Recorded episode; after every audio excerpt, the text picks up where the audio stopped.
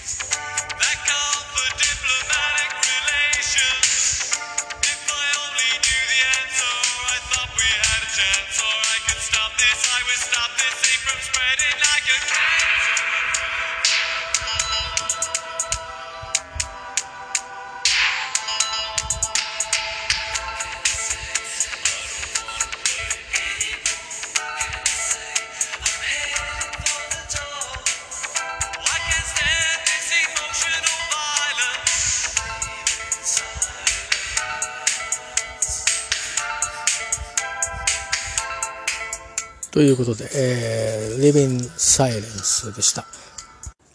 い。えー、っと、ではですね、早速、まあその、私がこの2枚目のアルバムをですね、あのー、まあ、えー、テープでね、もらうきっかけになったあ曲を、えー、まあ、2枚目の中は他にもシングルカットされたのはあるみたいですけどね、えー、少しポップな感じの曲が「ミーニング・オブ・ライフ」っていう曲があるんですけど、えー、そういった曲はですねえっ、とそうですねベストアルバムとかシングルだけの、え年代別コレクションがありますので、えチェックしてみてください。えのまあ、ベスト・オブ・デペシュモードみたいなものの中にもありますしあとまあ私のおすすめはシングルコレクションかな。えっ、と81年から85年と86年から90何年とかで確か2つに世代が分かれてるんですけどそのシングルコレクションというアルバムがありますのでアルバムっていうかあのまあそうだねシングルコレクションですね。そのままですね。がありますのでえっ、とまあ全部のアルバムを揃える余裕のある方は、えー、揃えていただいていいと思いますけど、うん、そういったものを中からですね、えー、もし配信で選択ができるんだったら視聴してみて気に入った曲だけ、えー、まあえー、お気になられたり、まあ、購入されたり、ね、いろんな皆さんあの契約の形態がねいろいろあると思うので、えー、されたらいかがかなと思います。えー、ではあの早速2枚目のシングルで、まあ、あのこれも今もうステージでですねやることがあるのかちょっと僕わからないんですけどあるのかな、えー、ファンの方よくご存知だと思うんですが「See You」ですねデペシモード。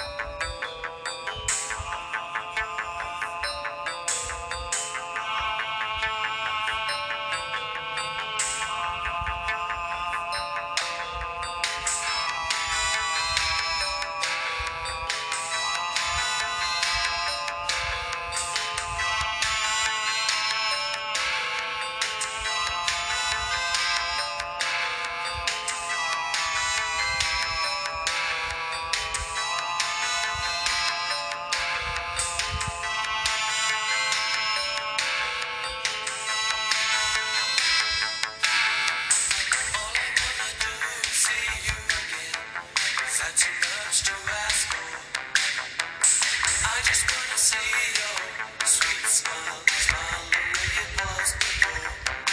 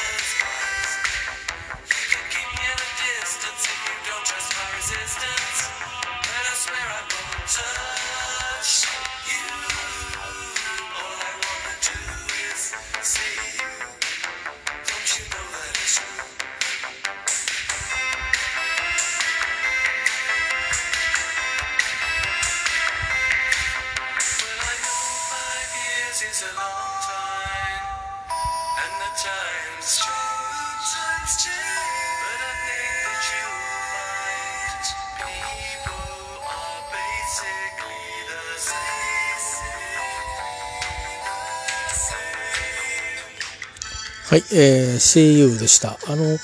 この曲の好きなところは、後ろに入ってるね、あの、声がありますよね。あの、ちょっとメロトロみたいな。あの、まあ、クラフトワークにも通じるようなとこがあって、このバンドの成り立ちって決してまあ、クラフトワーク始まりではないんですけど、意外とそういうのも好きなあ人たちだったみたいで、えー、で、あと、今のあの、デペッシュでも多分、もしかしたら、あの、デイブ・ガーンが歌ってる曲よりも、マーティン・ゴーが歌ってる曲を今日は多くかけてるのかもしれないんですけど、ちょっとなんかね、ボーカルはもごもごみたいな感じのところがあって、えー、全体的にこう線がね、細い感があって、僕はそこが大好きなんですけど、えー、これまで、え、セカンドですね、えー、A Broken Flame から2曲お送りしました。はい、えーと、ではですね、僕はリアルタイムで、えーと、出会ったアルバムの方にちょっと入っていきたいと思うんですけど、えーと、コンストラクションタイムアゲン、の方ですね。で、それをちょっとまあシングルコレクションの方の音源から、えっ、ー、と、送りしてみたいと思います。え、ー、と、まずは、これ確かアルバムの1曲目だったと思うんですけど、Love in, Love in Itself。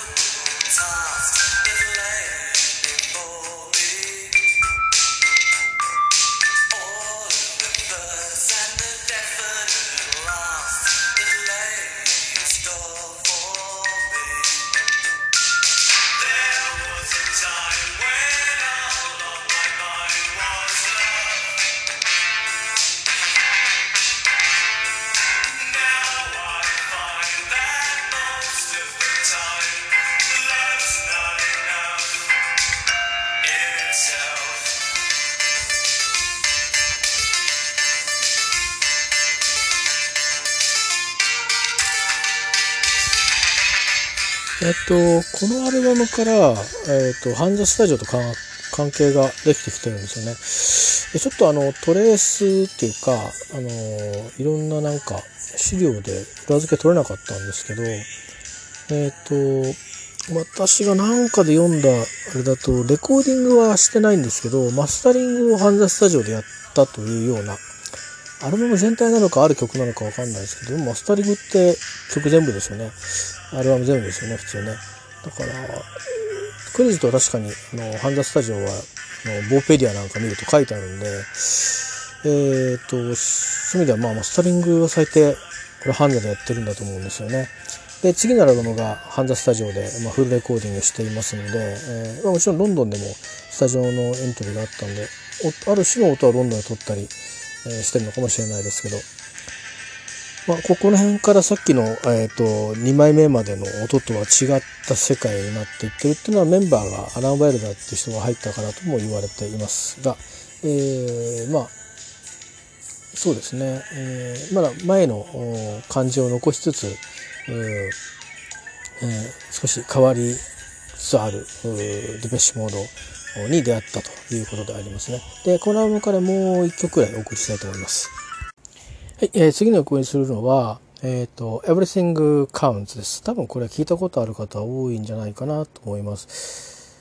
これはね、今でもたまにやるかもしれないですね。ちょっと最新の、えっ、ー、と、スピリットトアーでしたっけ、えー、去年、おととしか、まで行われてたもの、つまり2017年にあの発売されたラブの伴うツナツアーあではどうだかわかんないんですけど、たまにあの、それこそ、ワウワウとかそういうので、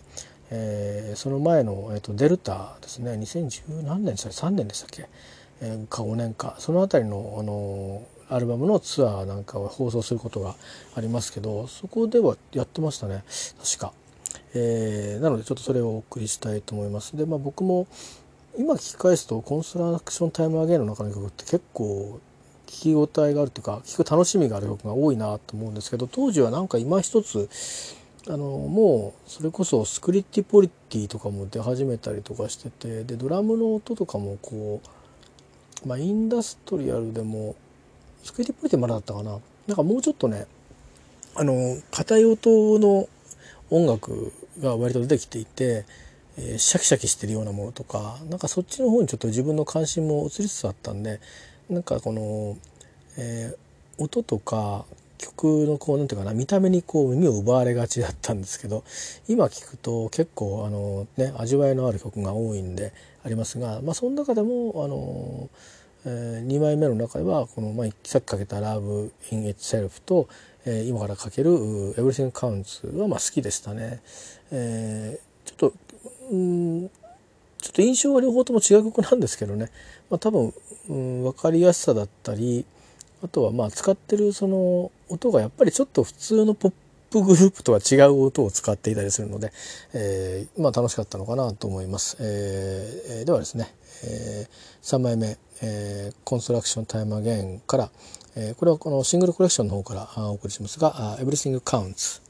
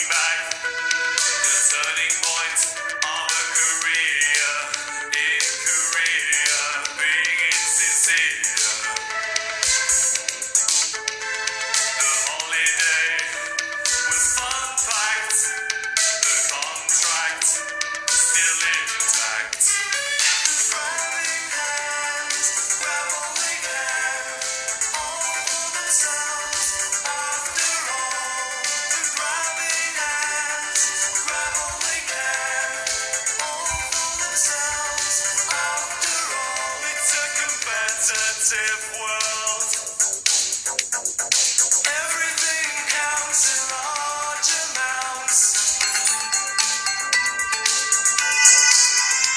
い、えー、VCN カウントです。いかがですかね？まこれ、多分使われてる音がね、今はもう、よく一周回ってなんとかって言いますけど、今また使われてるような音を使ってるんですよね。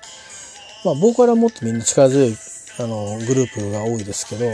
えー、なので多分音としてはあんまり古びてない印象があると思います。あのこの時代に作られてるものはね、あの割とこうしっかり作られてるものは古びてないと思いますね。で意外とまあまあ僕の好きな曲の中にも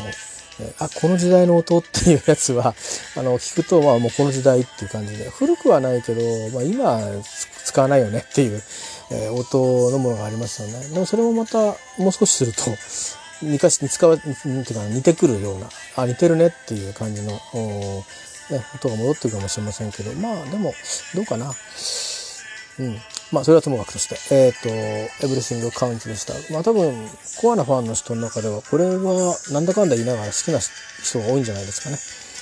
えー、非常に音色やらリズムやらすごく凝られて作られている曲ですね。では、えっ、ー、と、今日の、えっ、と、ご紹介する最後のアルバムになりますけど、次のアルバムにね、行きたいと思います。はい、えっ、と、最後ですね、あの、もう何枚か、こう、何枚かっていうか、何曲か取り上げた曲があるので、ちょっとまた回を改めたいと思います。えっ、と、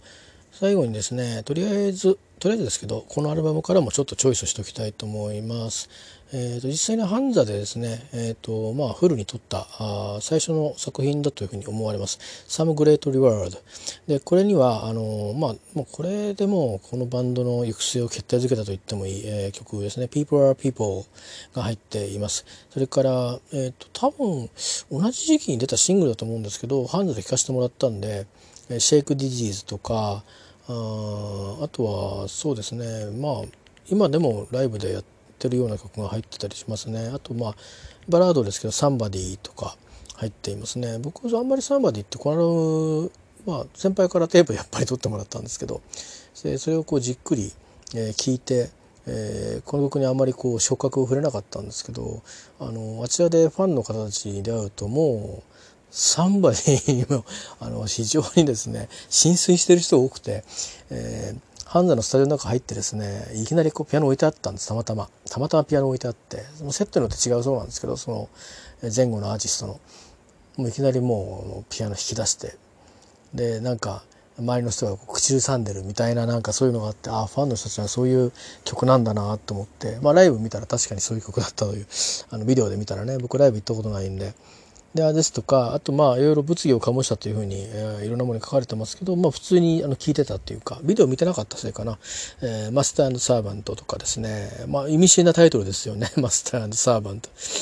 えー、主人と奴隷？みたいな感じなんで、まあ、週10なんですけどどっちかというとちょっと霊俗的ななんか間柄というような感じの曲。そういうタイトルがこうねだんだんこうダークな感じのタイトルが出てくるんですけども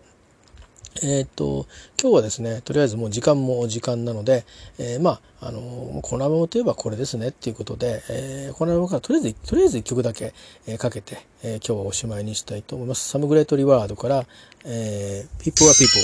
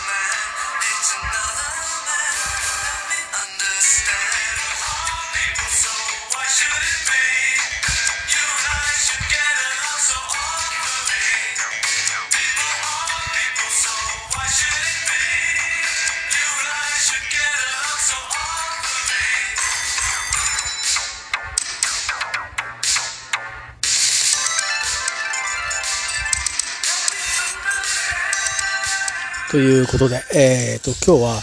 まあ、セカンドとサード、それから、まあ、4枚目ですね。で、だんだんにこう、音が変わってきて、まあ、特にこう、まあ、ベルリン、当時の、まあ、東側ほとんど、あの、壁の向こう、壁の際に、えー、ハンザがあるんですけど、えー、あったんですけど、そこの向こう側何もないみたいな景色が広がっていた当時ですね。今もう建物で密集してますけど、えーその時に、まあ、ベルリンに行って、えー、主にですね、そこを中心に撮ったアルバムがこちらです。まあ、この頃のサウンド、世界観から、まあ、今の、えー、デペッシュモードですね、えー、に来てると、えー、言っていいんじゃないですかね。私はこのアルバムの後ぐらいはあまりデペッシュモードは聴いてなくて、実はこの10年ぐらいでおさらいし直してるという感じです。えー、で、まあ、たまたまね、あの、縁あって、えー、2018年は、ハンザーのツアーに参加することができたんで、えー、当時、えー、まあ、メインの多分エンジニアではなかったようではありますけど、アルバムのレコーディングを手伝っていたというエンジニアの方がツアーを案内してくれたんで、いろんな細かい話を、えー、教えてくれて、で、この曲も、あの、マスターで、マスターのテープから、えー、タクでですね、いろいろ調整して、これがこう歌入ってるよとかって、聞かせ何曲かね、あの、聞かせてもらいました。えー、思い出のあるアルバムになりますね。そういう意味ではね。後追いですけど。ということで、えー、またちょっとデペッシュは僕はあんまりコアなファンではないので、詳しいいろんなエピソードは言えないんですけど、この曲は、うん、あのおさらいして結構気に入ってるとか、ま、実は日本人のこういうアーティスト参加してるとか、そんなようなご紹介できればなと思っています。えー、ではあの、ちょっと時間が予定より長くなりましたけど、えー、これでえデプッシュモードの特集でした。では。